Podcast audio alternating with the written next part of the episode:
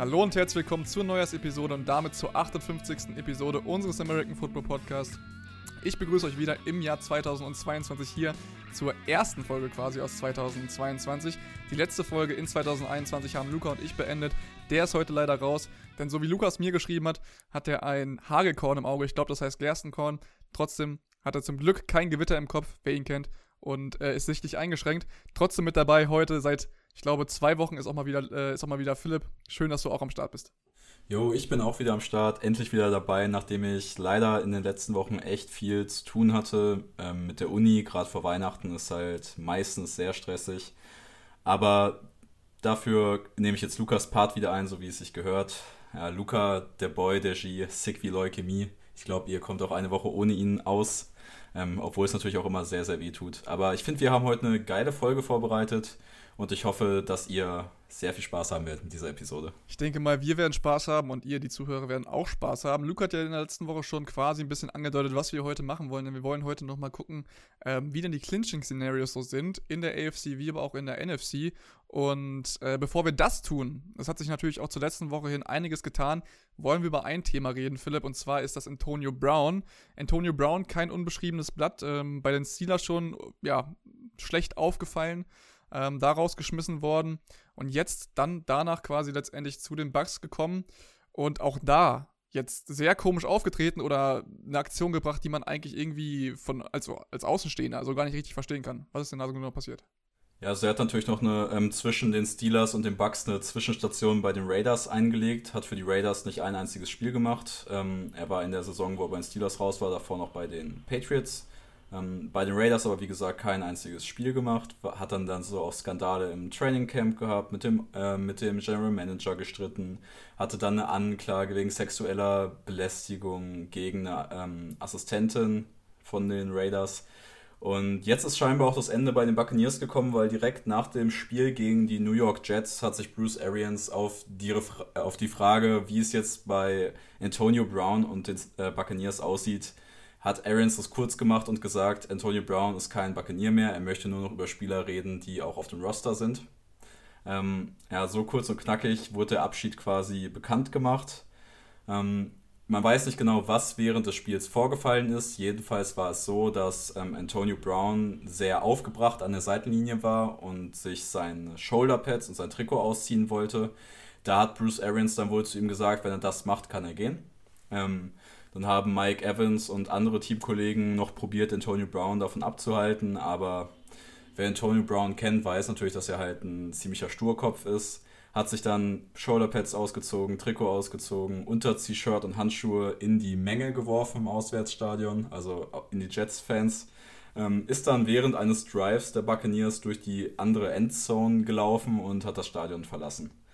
Das so zusammengefasst kann man den Vorfall im Jets-Game beschreiben. Im Jets-Game hat natürlich Tom Brady trotzdem noch in der, letzten Minute des Spiels einen Game-Winning-Drive ohne äh, Godwin, der verletzt ist, und ohne Antonio Brown hingelegt. Klar, ist ja Brady.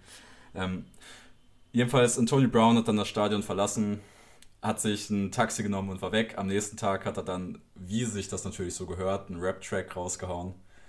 Also es ist eine ganz, ganz wilde Geschichte. Tom Brady hat sich dann auch noch vor die Mikrofone gestellt und ähm, ja, gemeint, dass Antonio Brown halt Hilfe braucht, weil er psychisch Probleme hat. Und ich glaube, da ist Tom Brady auf jeden Fall, sag ich mal, auf dem richtigen Weg unterwegs. Weil ich bin mir tatsächlich ziemlich sicher, dass Antonio Brown nicht einfach nur, also dass das halt nicht irgendein Asozialer ist, sondern dass der wirklich, wirklich mentale Probleme hat und wahrscheinlich einfach ja, wahrscheinlich einfach eine kurze Zündschnur hat, bis er halt ja, komplett loose dreht, wie man so schon sagt. Und ich hoffe, dass er da irgendwie Hilfe kriegt.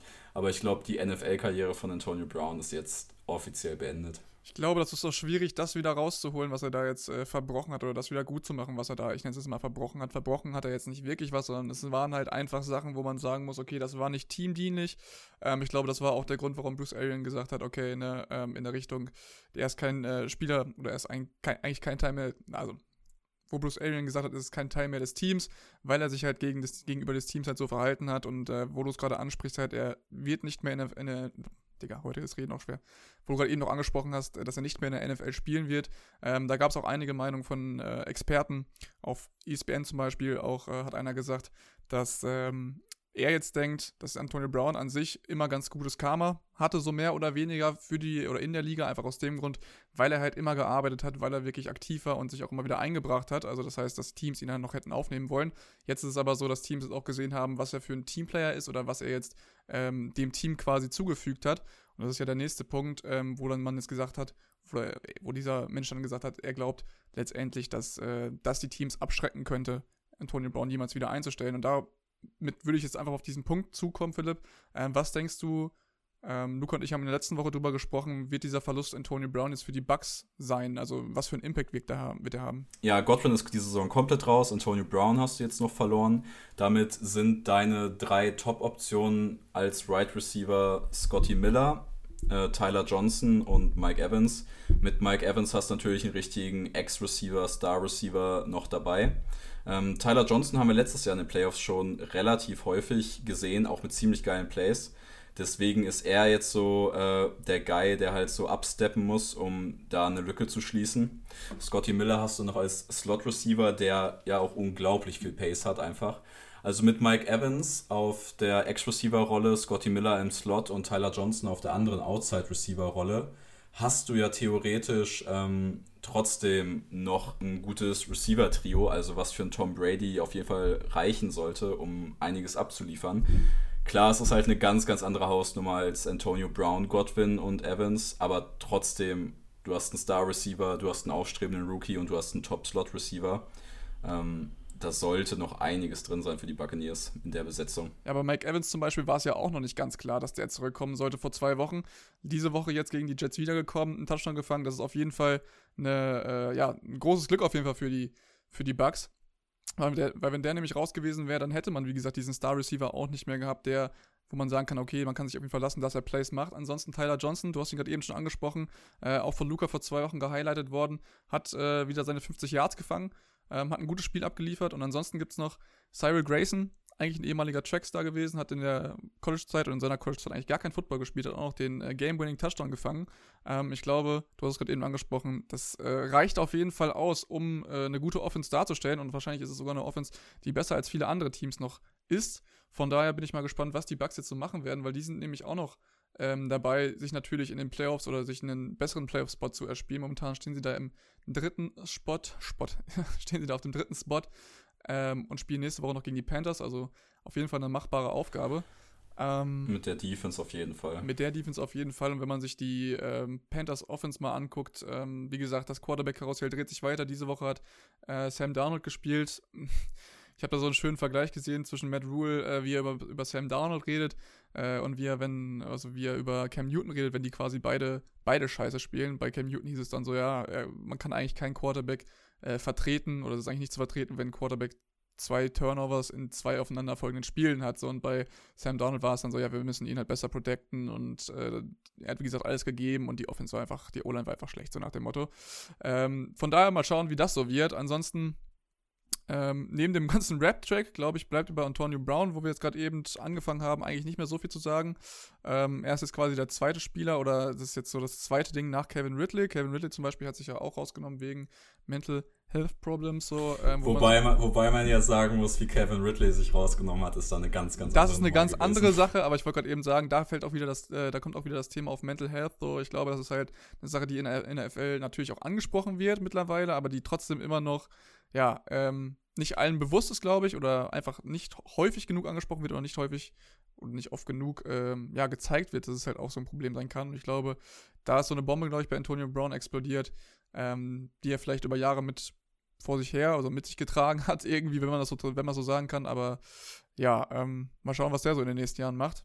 Ich denke mal, die Bugs, wie wir es gerade eben schon besprochen haben, haben auf jeden Fall noch ein Team, was gut genug ist, um letztendlich auch die Playoffs äh, weiter gut zu bestreiten. Und äh, ich würde sagen, jetzt damit hören wir erstmal auf mit Antonio Brown und kommen jetzt erstmal zu den äh, Clinching-Szenarios, wie wir es vorhin schon und auch in den letzten Wochen angesprochen haben. Der AFC, Philipp. Ähm, die Titans sind momentan auf dem Number One Seed, haben die Kansas City Chiefs, hätte ich fast gesagt, geschlagen. Das ist nicht ganz richtig. Ähm, die Kansas City Chiefs haben verloren, dazu dann später mehr. Aber wie sieht denn das momentan in der AFC dann weiter aus? Genau, wir sind jetzt hier in Woche 18 angekommen. Ähm, die meisten Teams haben ihre Playoff, also die meisten Playoff-Seeds sind schon vergeben. Es gibt jetzt noch einige Spiele, die einfach Seeding entscheiden. Ähm, aber es gibt trotzdem noch ein paar offene Playoff-Plätze, über die müssen wir jetzt natürlich reden. Erstmal sieht es in der AFC so aus, dass die Titans durch die Niederlage der Kansas City Chiefs gegen die Bengals den First Seed gerade innehaben. Dazu haben die Titans noch die AFC South gewonnen. Und Kansas City hat jetzt den zweiten Seed und hat die AFC West ja schon letzte Woche gewonnen. Ähm, ja, Kansas City und die Titans prügeln sich jetzt quasi in der kommenden Woche noch um Platz 1 und 2. Es sieht momentan dann auch so aus, dass Cincinnati sicher drin ist. Die haben jetzt die AFC North gewonnen am Wochenende mit einem wirklich spektakulären Sieg gegen die Kansas City Chiefs. Haben jetzt den äh, dritten Seed aktuell. Dazu sieht es noch so aus, dass New England und Buffalo beide schon sicher in den Playoffs sind. Ähm, da entscheidet jetzt das kommende Wochenende, wer quasi die Division gewinnt. Aktuell hätte Buffalo den Division-Sieg. New England spielt gegen Miami und könnte mit einer Niederlage von Buffalo den, ähm, die Division quasi gewinnen. Äh, beide sind aber schon sicher drin, deswegen ist das jetzt so semi-interessant tatsächlich. Weil ob du jetzt den vierten Seed oder den fünften Seed oder sechsten Seed hast, ist, ja, es ist so mittelinteressant, muss man ehrlich sagen. Du musst halt einfach schauen, Wichtig gegen wen du eigentlich spielst, ne? Darum geht es ja dann letztendlich. Ja, also diese, diese mittleren Seeds sind finde ich immer ziemlich uninteressant.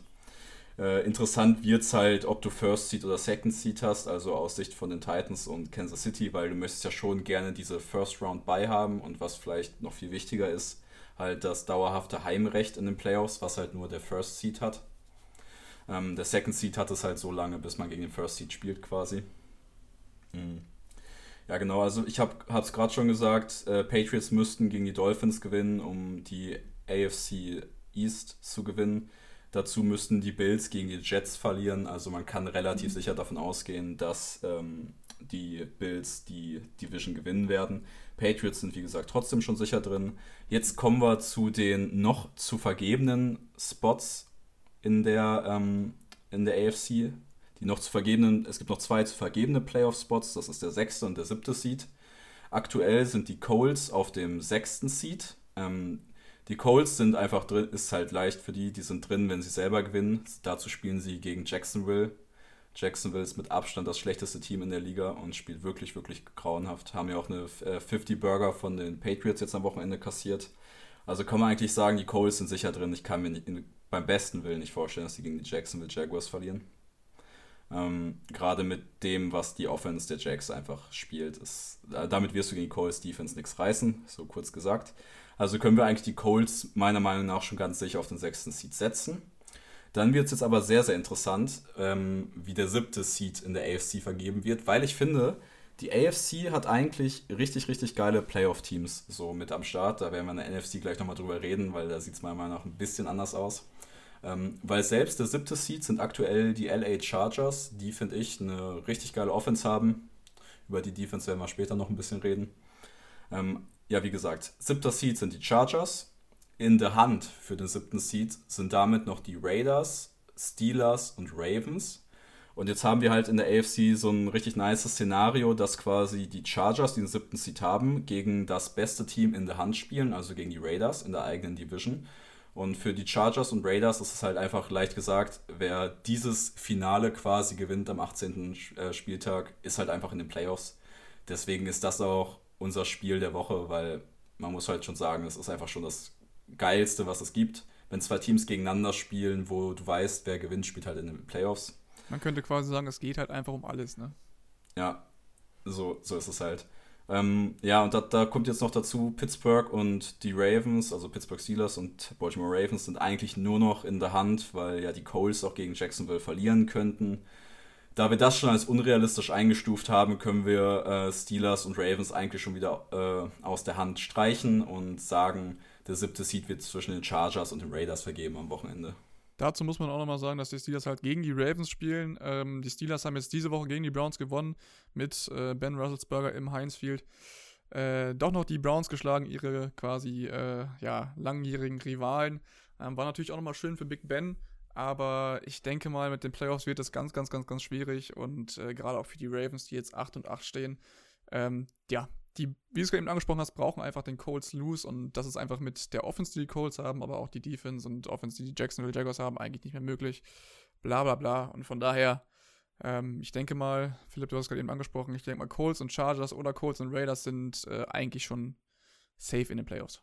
Genau, deswegen ist es theoretisch auch halt ganz interessant, dass die Ravens gegen die Steelers spielen am Wochenende. Aber es ist halt eigentlich nicht mehr so relevant für die Playoffs, weil da muss schon viel zusammenkommen, damit eins von den beiden Teams noch reinrutscht. Ähm, in der NFC sieht das ein bisschen anders aus. Ähm, ich würde sagen, wir machen einfach mal den Sprung. Green Bay hat den First Seed, hat die NFC North schon, ich glaube, vor zwei Wochen gewonnen. Ähm, ja, Green Bay hat den First Seed, die Rams haben den Second Seed und sind aktuell führender in der NFC West könnten aber noch abgelöst werden durch die Cardinals, wenn die Cardinals am Wochenende gewinnen und die Rams selber verlieren. Tampa Bay hat den äh, dritten Seed, hat die NFC South gewonnen. Dallas hat den vierten Seed, hat die NFC East gewonnen. Ähm, Tampa könnte theoretisch den Second Seed noch holen. Rams, da müsst ihr jetzt mal nachgucken, ob sie den First Seed noch holen könnten. Ich glaube eigentlich nicht mehr. Jedenfalls Green Bay muss nur das eigene Spiel gegen die Lions gewinnen, um den First Seed zu behalten. Sollte möglich sein. Ähm, ja, genau. Dallas hat den vierten Seed und die Cardinals haben aktuell den fünften Seed. Und die Eagles haben den siebten Seed aktuell. Und diese Teams sind alle sicher in den Playoffs. Also die Eagles sind auch schon sicher in den Playoffs. Cardinals können, wie gesagt, noch ihre Division gewinnen. Eagles nicht mehr, sind trotzdem sicher drin. Die 49ers haben aktuell den sechsten Seed. Also sind quasi vor den Eagles. Da ist aber das witzige Szenario, dass die 49ers gegen das einzige Team in der Hand quasi noch rausrutschen könnten. Und das sind die Saints. Und dieses Szenario gestaltet sich halt auch ganz, ganz einfach. Die 49ers sind in, die, in den Playoffs, wenn sie selber gegen die Rams gewinnen am Wochenende. Die Saints sind in den Playoffs, wenn sie selber gegen die Falcons gewinnen und die 49ers gegen die Rams gewinnen. Ähm, ja, da, da die Rams auch noch für Seeding spielen am Wochenende, können sie sich halt quasi nicht so richtig schonen. Das heißt, sie müssen eigentlich trotzdem mit der Bestbesetzung spielen und deswegen, wenn ich mein Geld setzen müsste auf ähm, ein Playoff-Szenario, dann würde ich setzen, dass die Saints gegen die Falcons gewinnen und die 49ers gegen die Rams verlieren. Und damit wären dann die Saints in den Playoffs auf dem siebten Seed, die Eagles würden auf den sechsten Seed rutschen und die 49ers würden rausfallen. Ähm, ja, ob die Saints jetzt ein Playoff-Team sind, muss, glaube ich, damit, das muss jeder selber für sich entscheiden, wie weit man den Begriff Playoffs-Team für sich selber stretchen möchte. Für mich haben die Saints zum Beispiel nichts in den Playoffs zu suchen. Und das meinte ich auch schon mit, ähm, ja, die AFC-Playoff-Teams sehen für mich alle ein bisschen gefährlicher aus aktuell als die NFC-Teams, weil zum Beispiel die Eagles und Saints für mich sind halt so ähm, ein Spiel rein in die Playoffs und sofort raus, um ehrlich zu sein.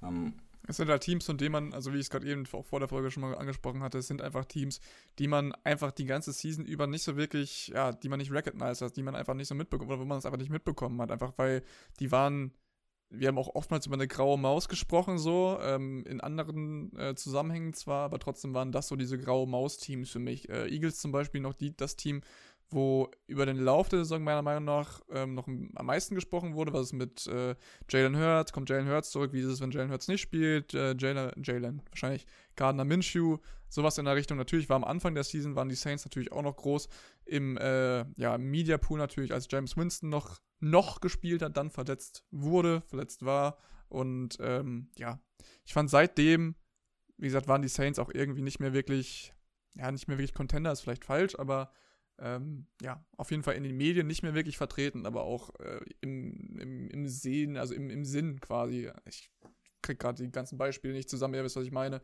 Man hat sich auf jeden Fall nicht mehr wirklich so, man hat sich jetzt, man, man hat nicht mehr so mitbekommen, was damit passiert. Ähm, ich fand auch genauso wie Seattle, äh, die Saints ein Team, ähm, ja, wo es mir eigentlich fast schon egal gewesen wäre, wie da die Saison ausgegangen wäre, weil ich einfach äh, sage, das war einfach so, ja, so nichts sagen die Saison. Ich finde es ganz, ganz schwierig bei den Saints momentan. Und wenn die jetzt auch noch in die Playoffs kommen, dann ähm, mit dem ganzen Lineup, was die da haben, ich bin mir da genauso wenig sicher wie du. Oder ich bin mir da relativ sicher, dass sie da auch die erste Runde nicht mehr stehen werden. Ja, bei den Eagles würde ich quasi noch so die schützende Hand quasi drüber legen, weil wenn man sich die Eagles letztes Jahr anguckt und die Eagles dieses Jahr anguckt, finde ich, dass man eigentlich als Eagles-Fan sehr zufrieden mit der Entwicklung des Teams sein kann weil du hast jetzt einen Jalen Hurts, der im zweiten Jahr ist, und einen Nick Seriani, der jetzt sein Headcoach-Debüt quasi gibt. Und äh, Jalen Hurts hat eine gute Entwicklung über die Saison genommen, ist einfach nicht der beste Passer, aber ist halt auf dem Boden eine komplette Maschine und gibt dir halt einfach so quasi, ja, gibt dir halt quasi so den Dual Threat, der halt sehr gefährlich ist in vielen Matchups. Deswegen Jalen Hurts hat als Quarterback eine gute Entwicklung gemacht, so, so wie man sich das gewünscht hat. Er ist jetzt nicht herausragend als Passer geworden, aber hat sich trotzdem star äh, stark verbessert. Dazu hat äh, Siriani quasi seine Identität in der Offense gefunden, die am Anfang der Saison noch nicht so richtig da war, wo die Eagles auch dann so eher schwankende Leistung gezeigt haben. Aber was sich jetzt in den letzten Wochen gerade herausgestellt hat, ist, dass die Eagles ein Team sind, was den Ball extrem gut bewegen kann. Das liegt halt vor allem auch an der gut spielenden O-Line. Ähm, dazu haben sie einen relativ guten Running Back Room, jetzt auch ohne Miles Sanders, der sich die Hand äh, gebrochen hat sind trotzdem noch mit Jordan Howard, Boston Scott und Kenneth Gainwell sind halt trotzdem noch drei Running Backs da, die sich sehr gut ergänzen. Wie schon gesagt, die O-Line ist gut, deswegen können sie den Ball so gut bewegen. Jalen Hurts ist ein guter Runner. Also ist quasi eine, eine eher altmodische und ja, eher eine Offense, in die sich die NFL so quasi von weg entwickelt, hin zu eher so einer Air Raid Offense. Ähm, aber darin haben sie ihre Identität gefunden und das passt halt sehr gut zu dem Team, das sie haben und sind mit der Offense gerade einfach sehr gefährlich, muss man sagen. Dazu war Devonta Smith ein guter Pick, ist ein super Receiver für Jalen Hurts, der jetzt nicht den stärksten Receiving äh, Core hat. Und deswegen würde ich die Eagles jetzt quasi so, so die, wie gesagt, die schützende Hand drüber, drüber halten. Ich finde die Entwicklung, die sie in der Saison genommen haben, ist sehr respektabel, ist auch ähm, aus Fansicht sehr schön anzuschauen. Ich glaube, an, an den Eagles kann man die Saison wenig aussetzen. Ich hätte das hier, was jetzt gerade mit den Eagles passiert wäre, hätte ich eine Saison-Preview gemacht, das absolute überoptimale Szenario gewesen. Ich glaube, ich hatte die Eagles mit vier oder fünf Wins und in der Top 5, was Picks angeht, äh, predicted vor der Saison. Deswegen die Eagles sind sehr, sehr respektabel und es ist so ein Team, dem wünsche ich auch vieles in den Playoffs, einfach weil ich die Entwicklung so cool finde. Bin ich absolut deiner Meinung, wo ich jetzt gerade nochmal so drüber nachgedacht habe und äh, wo ich gerade nochmal deine Worte so gehört habe, fand ich eigentlich, äh, dass man schon viele Parallelen ziehen kann zwischen den Eagles und den Saints. Ähm, vielleicht nicht, was die O-Line angeht, aber letztendlich darin, dass man sagen kann, okay, du hast natürlich in Taysom Hill jetzt auch so einen Dual-Threat-Quarterback, ähm, wo meiner Meinung nach das aber nicht so ganz gut, also nicht so gut läuft, gerade auch das Zusammenspiel zwischen Taysom Hill und aber auch Elvin Kamara. Ich finde halt, entweder hast du halt entweder Elvin Kamara oder Taysom Hill ähm, und nicht beide irgendwie mit großem Impact. Ich finde, das ist bei den Eagles immer ein bisschen was anderes. Ähm, deswegen da meiner Meinung nach auch der Schritt quasi in Richtung Eagles, wo ich mir dann auch sicherer bin, dass die vielleicht noch größere Chancen haben in den Playoffs. Ähm, ja, und ansonsten, ja, bin ich wie gesagt einfach mal gespannt, was uns diese Woche noch bringt. Wir haben auf jeden Fall diese Woche, in Woche 18, das ist jetzt die erste Woche 18 und äh, die letzte Woche Football für das Jahr 2021, 2022 haben wir auch wieder sehr, sehr viele geile Games und ich äh, freue mich auf jeden Fall auf das, was noch kommt, denn ähm, es wird noch vieles zu entscheiden sein. Es ist jetzt nicht so, dass man sagt, okay, ja, äh, wie oftmals in der NFL, ja, man hat schon ab Woche 16 irgendwie nur noch irgendwelche Backups auf dem Feld. Nein, dieses Jahr ist es wirklich so, dass man äh, bis zum Ende wirklich alles geben muss. Jedes einzelne Team, was jetzt noch um die Playoffs spielt oder sogar noch um äh, ja, das Seeding spielt, muss nochmal alles geben. Und ich glaube, da, Philipp, werden wir nochmal sehr, sehr viel und geilen Football sehen, bevor es dann in die ähm, Preseason, hätte ich fast schon gesagt, in die ähm, ja, Playoff-Season geht oder ins Playoff, in die Playoffs geht. Ähm, ich würde sagen, wir haben das NFC, wir haben das Clin ich würde sagen, wir haben die Clinching-Szenarios eigentlich ganz, ganz gut, oder du hast die Clinching-Szenarios eigentlich ganz gut dargestellt. Ähm, hast du noch irgendwas dazu, dazu zu sagen? Ansonsten würde ich sagen, würden wir mal weitergehen zu den, ja, ich würde mal sagen, Upcoming oder den Rising Stars in der NFL, die es momentan so, ähm, ja, jeden Tag oder jedes Wochenende wieder aufs Spielfeld bringen. Nee, wir können gerne weitermachen. Clinching haben. Clinching ist halt immer, klingt so trocken, aber wir sind jetzt damit durch, würde ich sagen. Sehr gut, dann würde ich einfach mal sagen, gehen wir weiter zu einem äh, Rising Star, der am Anfang der Saison, ja, man hat schon, also ich würde sagen, man hat schon gedacht, ja, das könnte auf jeden Fall einschlagen und er könnte einschlagen und er könnte auf jeden Fall Impact haben. Ähm, ist dann nach kurzer Zeit, oder nachdem Kenny Golladay dann auch zu den ähm, Giants getradet wurde, ich würde mal sagen, zum Number One Receiver ernannt worden. Und zwar sprechen wir jetzt gerade von Amon Ra St. Brown, äh, dem First, First, ich weiß gesagt, dem Fourth Round Pick aus UC ähm, zu den Lions, Philipp. Was sagst du zu äh, Amon Ross Brown? Ist er so ausgerastet, wie du ihn dir vorgestellt hast vor der Saison? Also, Holmes, der General Manager der Lions, hat gesagt, ähm, man musste Amon Ra einfach in der vierten Runde nehmen. Man wollte eigentlich einen anderen Spieler im, mit dem ersten Pick in der vierten Runde nehmen, den man hatte. Aber weil Amon Ra noch da war, musste man ihn einfach nehmen, weil er einfach zu gut für die Draft-Position ist. Ähm, das hat Amon Ra dann selber auch noch nach dem Draft gesagt, dass er ein bisschen verärgert darüber war, dass er erst so spät gepickt wurde. Ähm, ja, er, er, sollte quasi so die Lücke schließen, die Kenny Golladay, nachdem halt sein Vertrag bei Lions ausgelaufen ist im, äh, im Frühjahr, sollte Amon Ra schließen. Er ist halt dieser physische Receiver, den man so ein bisschen mit Golladay vergleichen kann, wobei Golladay halt ein Outside-Receiver ist und Amon Ra eher als Slot-Receiver gesehen wurde. Ähm, ja, Amon Ra hat einen holprigen Start in die Saison gehabt, würde ich einfach mal sagen, weil er einfach auch nicht so oft eingesetzt wurde. Da kann man jetzt drüber diskutieren, wieso. Meistens werden Rookie-Receiver eh noch nicht so früh reingeworfen und man spricht, man hat früher immer vom ähm, Third-Year-Breakout gesprochen, also dass die meisten Rookie-Receiver haben wirklich erst im dritten Jahr ihren wirklichen Leistungssprung. Mittlerweile hat sich das so in den letzten Jahren ein bisschen verschoben und man redet vom Second-Year-Breakout. Ähm, aber man kann jetzt wirklich bei Amon Ross und Brown sagen, es ist quasi Second Half of the Season Breakout. Weil wenn man sich jetzt einfach die letzten fünf Spiele von ihm anguckt, da hat er 350 Receiving Yards, vier Touchdowns, 15 Rushing Yards und ein Rushing Touchdown. Er hat sich zur absoluten Nummer 1 Waffe der Lions etabliert. Er ist halt einfach so ein unglaublich physischer Spieler, was sehr, sehr gut zur neuen Identität der Lions passt. Ähm, man hat das einfach bei seinem Rushing-Touchdown jetzt am Wochenende gegen die Seahawks gesehen. Es ist so schwer, ihn zu Boden zu bringen für einen Right Receiver. Ähm, der bringt halt einfach dieses Upside mit, dass du ihn quasi im Backfield aufstellen kannst, weil er einfach physisch so gut dabei ist.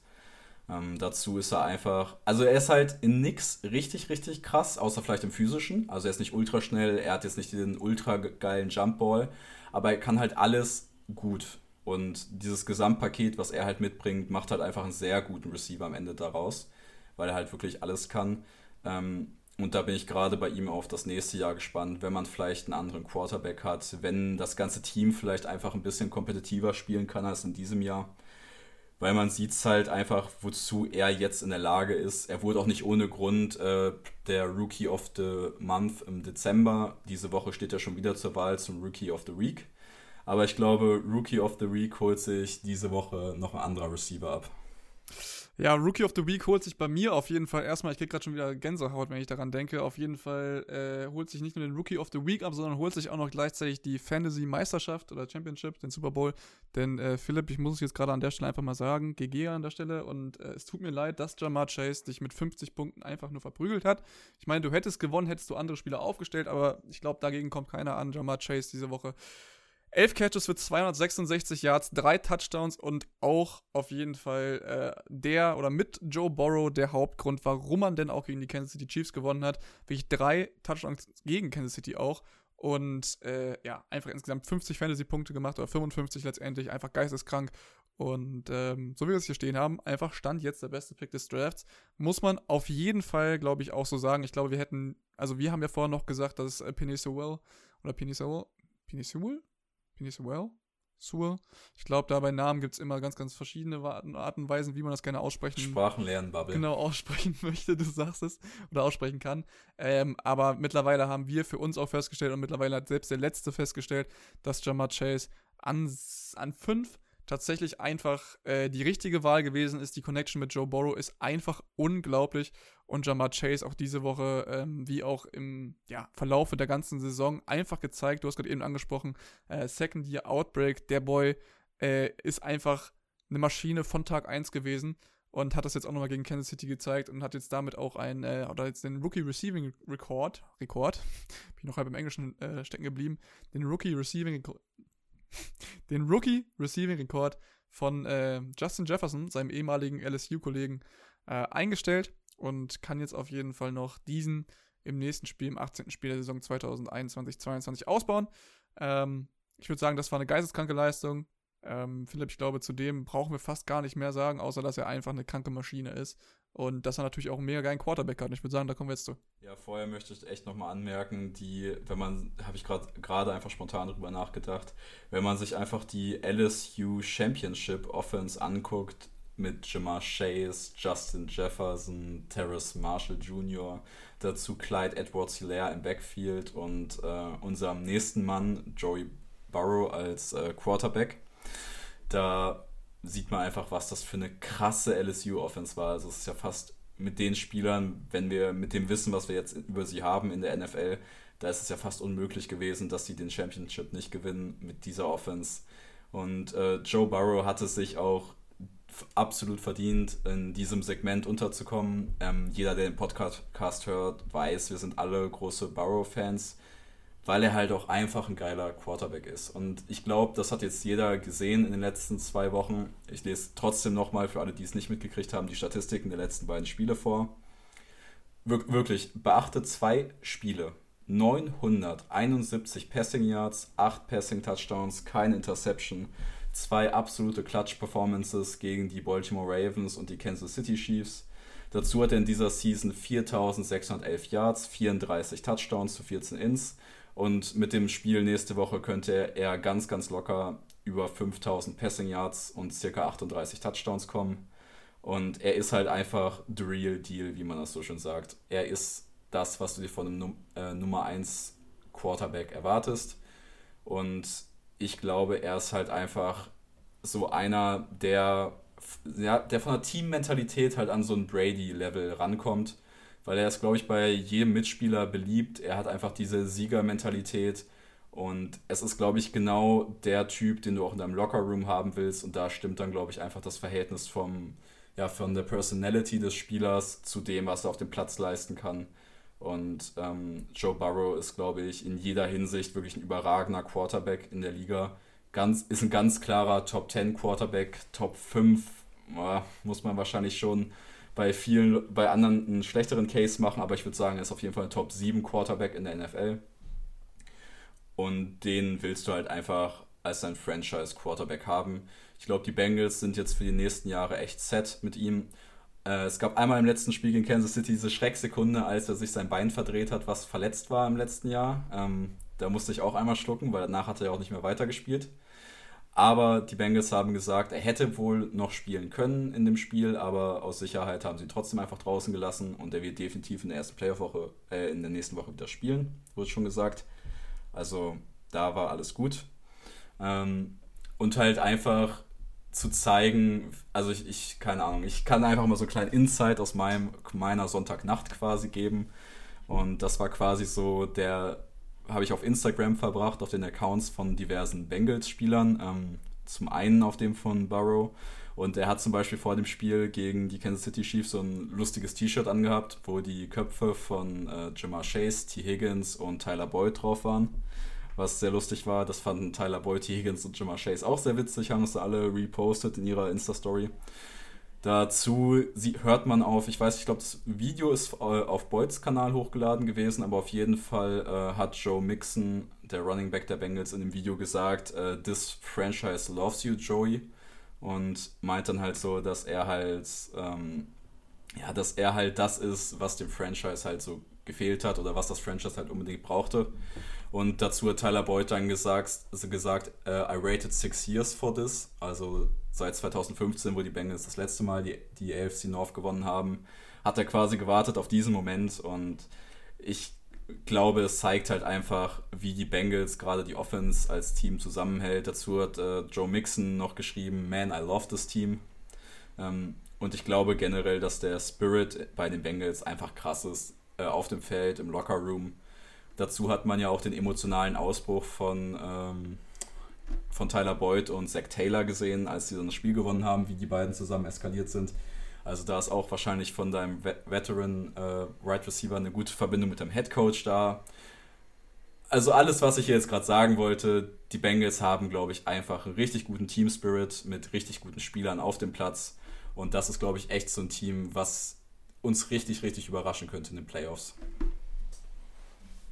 Äh, dem kann ich tatsächlich auch nur komplett zustimmen. Äh, du hast alles quasi gesagt, was ich gerade eben mir auch währenddessen gesagt habe oder gedacht habe. Ähm, wir haben glaube ich, wir sind nicht nur Fans und ich bin mittlerweile, ich sag's ganz ehrlich, vielleicht möchte man mich auch als, als Erfolgsfan abstempeln. Ich bin im Fußball, bin ich zum Beispiel Bayern-Fan. Das liegt einfach nicht daran, weil Bayern so erfolgreich ist, sondern weil ich Bayern äh, einfach schon als Dreijähriger gefeiert habe, so um mich jetzt hier nochmal kurz zu verteidigen. Ansonsten äh, bin ich im Football wirklich ein bisschen Erfolgsfan und ich bin wirklich kein Fan von einem, äh, unbedingt Fan von einem Team halt. Gut, Dallas Cowboys sind mein Team seit Stunde 1, aber ähm, ich bin halt wirklich einfach Fan vom guten Football und ich freue mich wirklich aber auch für Teams, die zum Beispiel in den letzten Jahren ähm, wirklich nicht wirklich, ja, groß rausgekommen sind, die wirklich gut auf den Sack gekriegt haben. Ähm, am besten wäre es natürlich jetzt, wenn in der nächsten Saison die Lions jetzt nochmal so absteppen würden. Aber die Bengals sind auf jeden Fall für mich ein Team, was vergleichbar ist mit den, ähm, mit den Browns, aber auch den Dolphins, die äh, in den letzten Jahren wirklich echt einen, man könnte sagen, den Rebuild echt wirklich geschafft haben und wieder zu, oder sich wieder zurück in die ähm, ja, in Playoff-Range geschafft haben oder zurückgekämpft haben. Ähm, wie gesagt, Browns und Dolphins dieses Jahr nicht geschafft, aber die Bengals auf jeden Fall der Bandwagon. Ähm, ich glaube, da sind wir momentan alle drauf und ähm, ich freue mich einfach nur auf die Playoffs und du hast gerade äh, Tyler Boyd, du hast T. Higgins angesprochen, Jamar Chase, Joe Mixon, wirklich, ähm, Justin, äh, Jeff hast du nicht was gesagt, nein, Joe Burrow, wirklich diese Kombination aus diesen ganzen, aus diesen ganzen Spielern und dann auch der ganze Team-Spirit, auch mit Zach Taylor, ist es einfach eine geile Sache zu sehen. Und ich glaube, man kann auch wieder nur Fan von dem Team sein. So, weil es einfach eine geile Verbindung ist, ähm, die du wirklich pro Saison echt vielleicht ein, zwei Mal hast, so. Ähm, und dann musst du es aber auch mitnehmen, das ganze, diese ganze positive Energy und die aber auch dann weiter fortführen, so. Und ich glaube, die Bengals haben noch äh, eine bright Future für diese Season auf jeden Fall. Und ich bin mal gespannt, wie weit sie dieses Jahr noch kommen werden, wen sie äh, quasi in den Playoffs dann, auf wen sie dann als erstes, als erstes treffen und wie weit sie noch kommen und dann. Bitte Super Bowl. Und dann hätte ich richtig Bock auf den Super Bowl, auf jeden Fall. Also die Bengals im Super Bowl zu sehen, ich glaube, das wäre ähm, ja, das Beste, was uns wirklich dieses, diese Season passieren könnte, obwohl wir auch viele Teams haben, wirklich alle Playoff-Teams sind meiner Meinung nach wirklich, ähm, hätten es alle verdient, glaube ich. Ich glaube am wenigsten noch die Eagles, bin ich ganz ehrlich. Aber. Am wenigsten die Saints, wenn sie reinkommen sollten. Ja, ja, genau. Also davon, davon bin ich noch nicht mal ausgegangen. Aber wie gesagt, am wenigsten die Saints, dann die Eagles. Und ich glaube, dann hätte es wirklich fast jedes Team da oben verdient, wo ich sagen würde, yo, die haben es einfach wirklich verdient. Die haben einfach richtig geilen Football gespielt. Die haben so viele geile individuelle Spieler auch gehabt oder die sind als Team gut aufgetreten. Ähm, ja, auf jeden Fall alle Teams, die jetzt oben in den Playoffs schon mal drin stehen, haben es auf jeden Fall verdient. Also ich finde, die AFC ist halt ja auch deutlich offener, was das Playoff-Rennen angeht. Weil wenn wir es da zum Beispiel sehen, die Bengals sind ja ein Team, das kann ja jeden schlagen haben aber auch gegen viele verloren quasi. Zum Beispiel gegen die Chargers, die gerade den letzten Seed haben, äh, den letzten Playoff-Seed haben. Dafür haben die Chargers aber auch zum Beispiel auch gegen Kansas City gewonnen, ähm, ein Spiel ziemlich, ziemlich deutlich. Und in der AFC ist, ist, halt wirklich so, jeder kann gegen jeden gewinnen. Es kann gefühlt jeder Favorit in der ersten Playoff-Runde rausfliegen. Oder je, äh, alle besser gesiedeten Teams könnten in der ersten Playoff-Runde direkt rausfliegen. Und das macht die AFC halt so offen. In der NFC, finde ich, ist es halt so ein bisschen Tampa Bay, Green Bay und LA, also die LA Rams. Das sind so ein bisschen die Teams, die zu schlagen sind und alle anderen müssen erstmal diese drei schlagen. Und so ein Szenario hast du in der AFC, finde ich nicht. Definitiv nicht. Und das ist halt auch genau das Geile. Äh, warum diese Season ja auch so geil ist. Ich kann mich in meinen Jahren, wo ich jetzt Football verfolge, nicht daran erinnern, dass es so spannend gewesen ist. Ähm, ich bin, wie gesagt, froh, dass die Cowboys mal wieder äh, mittlerweile auch in den Playoffs sind, nachdem sie jetzt zwei Jahre lang Abstinenz erleidet haben.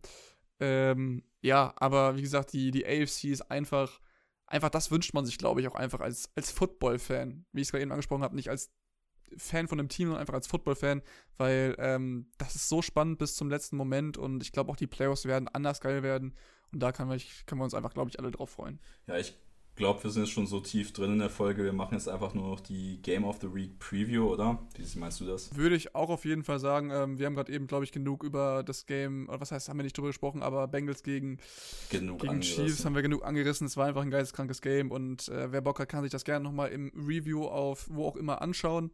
Ähm, ich würde sagen, du hast gerade eben angesprochen, Game of the Week Preview. Chargers gegen Raiders, du hast es vorhin schon ein bisschen angerissen, Philipp. Ähm, ja, Chargers Raiders halt. Also es ist halt einfach das geilstmögliche Spiel diese Woche, weil halt einfach Chargers gegen Raiders, wer gewinnt, spielt Playoffs, wer verliert, ist raus. So einfach ist es halt.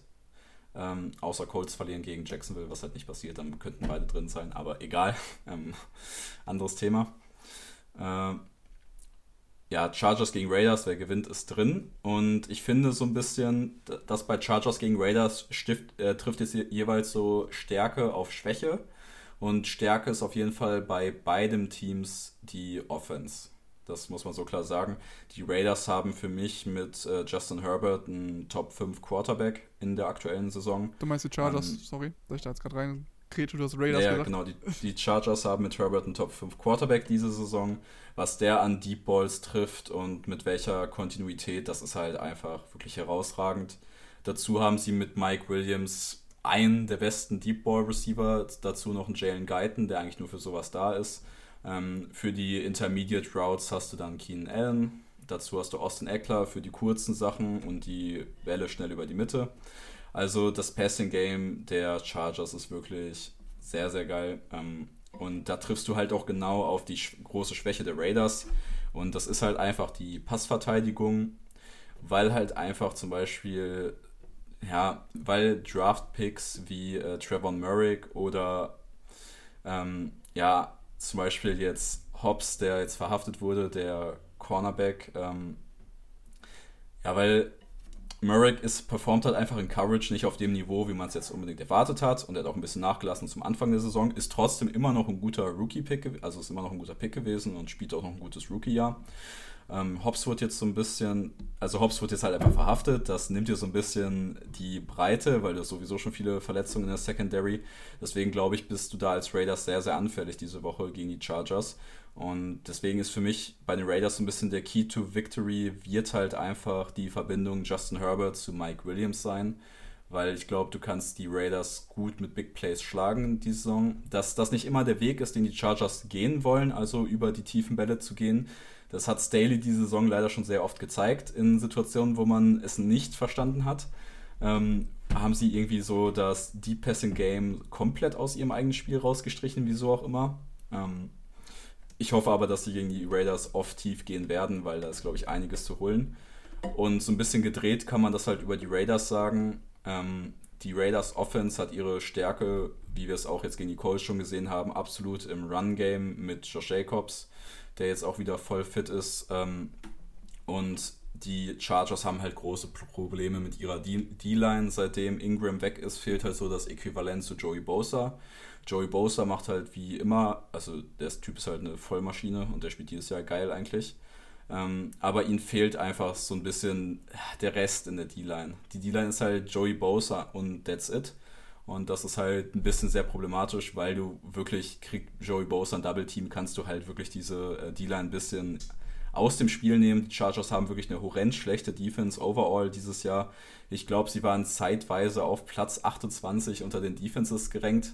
Das ist natürlich für ein Playoff-Team eine Katastrophe eigentlich. Ähm, und da ist so ein bisschen der Raiders Key to Victory und das ist halt einfach den Ball mit Josh Jacobs laufen, damit die Zeit von der Uhr nehmen, einfach kontinuierlich die Defense zermürben und Justin Herbert und die Offense halt lange vom Feld halten. Und wenn du das wieder hinkriegst, genauso wie du es gegen die Colts gemacht hast, dann ist halt auch eine realistische Win-Chance für die Raiders da.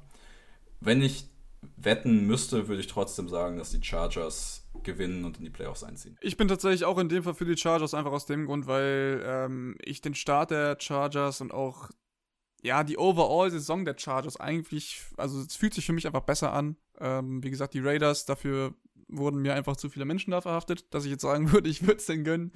Ähm, ich dachte auch gerade eben, du sagst, die Secondary ist einfach nicht so gut, weil da halt alle verhaftet wurden, aber so war es dann tatsächlich nicht, aber es wäre tatsächlich auch irgendwie lustig gewesen. Äh, hoffen wir einfach mal, dass die Raiders trotzdem, ja, sich weiter zusammenreißen können und jetzt äh, vor allem nicht mehr weiter verhaftet werden und äh, ihre verletzten Spieler auch wieder zurückbekommen. Ähm, deswegen, ich glaube, das Spiel wird sehr, sehr geil werden. Ähm, wir können uns auf jeden Fall darauf freuen. Ich bedanke mich bei dir nochmal für deine Analyse, Philipp. Und ich würde sagen, das war's für Woche 18 mittlerweile schon. Preview Woche 18. Und die erste Episode im neuen Jahr, im Jahr 2022. Und ich würde sagen, Philipp, äh, wir sind raus, oder? Jo, ich verabschiede mich auch von meiner Seite, wie immer auf Twitter, tmd-nfl-podcast. Gerne mit Luca diskutieren. Das schafft er auch mit einem Auge. Und ich bin raus für diese Woche. Ja, wir wünschen Luca natürlich auch noch gute Besserung. Äh, hoffentlich, wie gesagt, mit dem Hagelkorn, lol. Ähm, was er da im Auge hat, dass das auch schnell wieder rausgeht. Und äh, ja, wie gesagt, gute Besserung an alle, die ebenfalls unter Hagelkörnern im Auge leiden. Äh, wir schaffen das, wir stehen das zusammen durch und dann sehen wir uns auch in der nächsten Woche wieder, wenn es wieder heißt, äh, hallo und herzlich willkommen zum Two-Minute-Drill. Und dann aber auch schon zur Preview auf die Wildcard Round. Und da bin ich jetzt sehr gespannt, was da noch alles bis dahin passiert. Ich freue mich, haut rein, habt noch eine schöne Footballwoche und bis dann. Ciao, ciao.